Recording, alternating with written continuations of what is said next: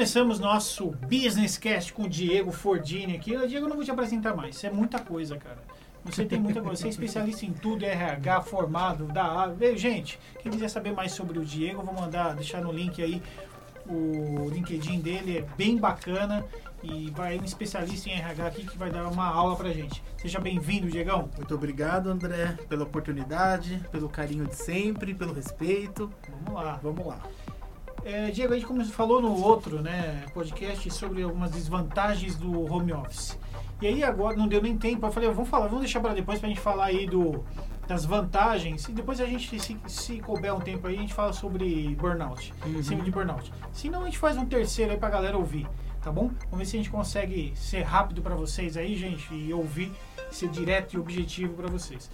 Diego, fala aí pra gente um pouco de vantagem do home office. Qual a vantagem de atuar no home office? Porque a gente falou de várias desvantagens, né? Só para recapitular aí o nosso, ah, quem está ouvindo, é, tem o, o problema de você lidar com o seu parceiro, ou seja, com cachorro, papagaio, enfim, o seu mundo dentro de casa ali que pode atrapalhar no home office.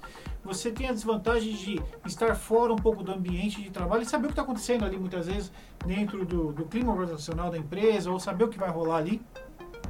É, outras desvantagens, é, eu, eu não sei se, se às vezes a gente está pronto para a tecnologia ou não, se você é um cara organizado para isso, porque é necessário que você se torne uma pessoa organizada no home office. Então a gente falou aí de algumas desvantagens. Me fala algumas vantagens, existe? Olha, ah, existe, claro que existe, né? A primeira grande vantagem que eu já falei no, É trabalhar de cueca e sem camisa. na chamada anterior foi por conta que as empresas não dispensaram funcionários, né? Tá. Então, o famoso corte não foi tão drástico, né? Porque teve várias empresas que, de fato, preferiram é, adotar esse formato de trabalho e, e estar no home office, Uhum. né? Mas existe outras, com certeza, né? Teve uma pesquisa do LinkedIn que, entre todas as desvantagens, ele também colocou lá as vantagens, né? Então, de 2 mil entrevistados, 59% deles afirmam que a quarentena os proporcionou um tempo para a família ah, que eles não tinham. Tá. Né? Então, eles começaram a perceber melhor a sua esposa, o seu esposo, os seus filhos, né? Começaram a ter um- uma adaptação ali melhor entre eles, né? Uma comunicação mais assertiva. Os cachorros começaram a engordar, o índice de maternidade aumentou. É, eu não sei se começou a engordar, não, né? Os cachorros pode ser que sim, mas 32% também dessas duas mil pessoas afirmaram que tiveram uma alimentação mais saudável Olha, com a pandemia. isso é. Então, eles estavam nas suas próprias residências e conseguiam elaborar a sua alimentação de forma mais é, Equilibrada. equilibrada, exatamente, né?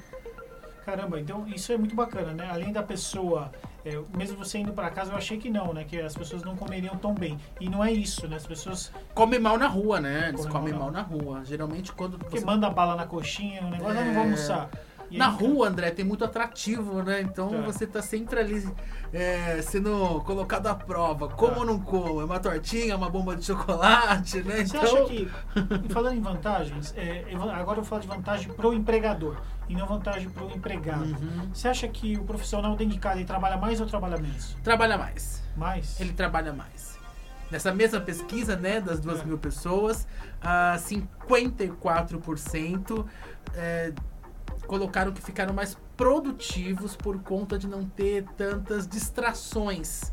Que, distrações essas que existem no ambiente de trabalho tradicional. Como um telefone, como uma pergunta, como uma brincadeira, alguém que chama pra tomar um café, alguém que uma reunião. É, às vezes, às vezes até mesmo porque. ah, vou dar um exemplo do nosso escritório, né? Tá. Nosso escritório são baias, então tem muitas pessoas lá, às vezes falando com diversos clientes e clientes que são distintos um dos outros e às vezes a pessoa acaba perdendo a linha de raciocínio ou não conseguindo efetuar Tá. o seu trabalho pelo barulho. Então, quando nós, que nós ado- adotamos também home office, Tá. né? a nossa equipe nessa quarentena está de home office. Legal. Então, é, eu, eu me tornei mais produtivo, porque eu consigo ter um foco maior naquilo que eu tô fazendo, né? Então, Bacana. assim, não tenho muito. é, Você acha que o, Desvio de atenção. o né? home, office, o home office veio para ficar ou não? Eu acho que por conta de eliminar uma série de custos, ele veio para ficar. Porque eu acho que isso vai mexer um pouco no mercado imobiliário. De Isso- TI, É, porque concorda que as pessoas não vão ficar mais. É, não vão ficar mais nas empresas. Você não precisa de um espaço gigante, trabalha em casa. né? Então é, o custo diminui. Já o mercado imo- imobiliário sente um certo baque nesse sentido. Eu acho que assim, algumas vantagens. A gente pode até trabalhar com esse, esse podcast aqui em vantagens. Né? A vantagem do empregador ele tem, tem algumas bem interessantes. É claro que ele precisa se adaptar a isso, não é fácil. Mas ele tem a diminuição de custos, sem dúvida. Né? E ele tem um profissional que, vai que fica mais é, acirrado no que ele está fazendo, mais firme no que ele está fazendo, Uhum. focado porque ele precisa entregar aquilo. Né? Eu acho que basicamente são umas vantagens. E aí você não tem aqueles conflitos internos dentro de empresa, de guerra, de alguma coisa, de. Eu não sei se. Acho que isso vai acabar diminuindo, porque você não com encontra. certeza, né? Principalmente é, a competitividade, eu acho que às vezes é, é sadia, mas nós sabemos que na área empresarial às vezes extrapola. Agora é a competência mesmo. É, agora é a competência, é. As qualidades, né? A, a, a nossa visão enquanto RH muda um pouco, né? Uma coisa é você observar o colaborador lá dentro do seu ambiente tradicional, outra coisa é você ver ele entregando resultados, né? É. Então o cara tem que entregar É, mas resultados eu no acho que para a área de vendas, área de vendas ou alguma outra ne- ne- nessa linha de marketing, é uma, é uma forma mais fácil de mensurar né, resultados. Agora tem áreas que, que é complicado, né? O empregador vai ter que se adaptar e criar índices, né, KPIs, ou criar métodos, ou criar, eh, na verdade, índices para mensurar o trabalho, que é algo que ele não fazia no passado. Então, amigão, você vai ter que criar agora alguns índices para para ter essa qualidade, que é bom, é uma vantagem. Mas é que eu falo pra você, André. É, quando você fala em home office, não adianta você. Primeiro, no outro, na outra chamada, nós é, entendemos que existem as desvantagens, existe a, a questão do colaborador não estar treinado né, para tecnologia, existe a desvantagem também, às vezes o empregador não quer fornecer a tecnologia necessária para se desenvolver um trabalho em home office, mas além desses dois pontos, também precisa ver o que, o que o cliente quer, né? O que, que a sua demanda está pedindo. Vamos falar de contabilidade, né? Um, um exemplo tradicional. A contabilidade cada vez torna-se é, muito mais online, contabilidade digital. Só que o cliente tem cliente que não quer esse tipo de, de oferta. Tá. Entendeu? Então precisa ver quando você me fala assim, ah, ah, grandes eh, segmentos vão mudar para o home office, precisa ver também se a demanda quer que mude. Né? Aham. Então eu, né, você sabe muito bem, tenho um escritório de contabilidade também na cidade. Uhum. E se eu migrar totalmente para o online digital, eu vou perder uma série de clientes.